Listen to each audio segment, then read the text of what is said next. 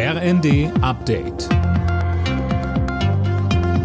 Stündlich neu. Auf den Punkt informiert. Ich bin Anna Löwer. Nur wenige Tage nach dem Abschuss eines mutmaßlichen Spionageballons aus China haben die USA ein weiteres Flugobjekt abgeschossen. Es war nach Angaben des Nationalen Sicherheitsrates des Weißen Hauses über dem Bundesstaat Alaska entdeckt worden und habe eine Gefahr für die zivile Luftfahrt dargestellt, so ein Sprecher. Woher das Objekt kommt, bisher unklar. In der vergangenen Woche hatte ein mutmaßlicher Spionageballon aus China für Aufregung gesorgt. Er wurde ebenfalls abgeschossen. China behauptet, es sei ein Wetterballon gewesen.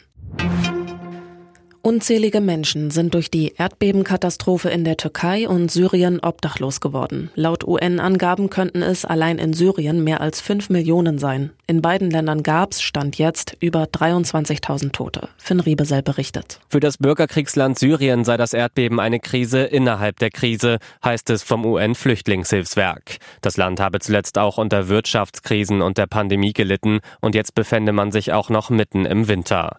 Unterdessen wird in den Trümmern weiter weiter fieberhaft nach Überlebenden gesucht. Auch Tage nach der Katastrophe gab es in der Türkei noch kleinere Lichtblicke. Mehrere Menschen konnten gerettet werden.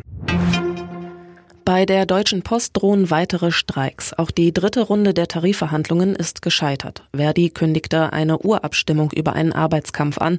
Die Gewerkschaft fordert 15 Prozent mehr Geld für die rund 160.000 Beschäftigten.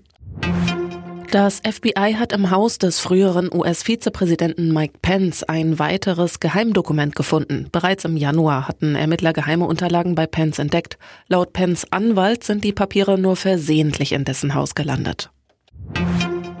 Im Freitagsspiel der Fußball-Bundesliga haben sich Schalke und Wolfsburg mit 0 zu 0 getrennt. Schalke bleibt damit vorerst Tabellenschlusslicht, Wolfsburg auf Platz 7.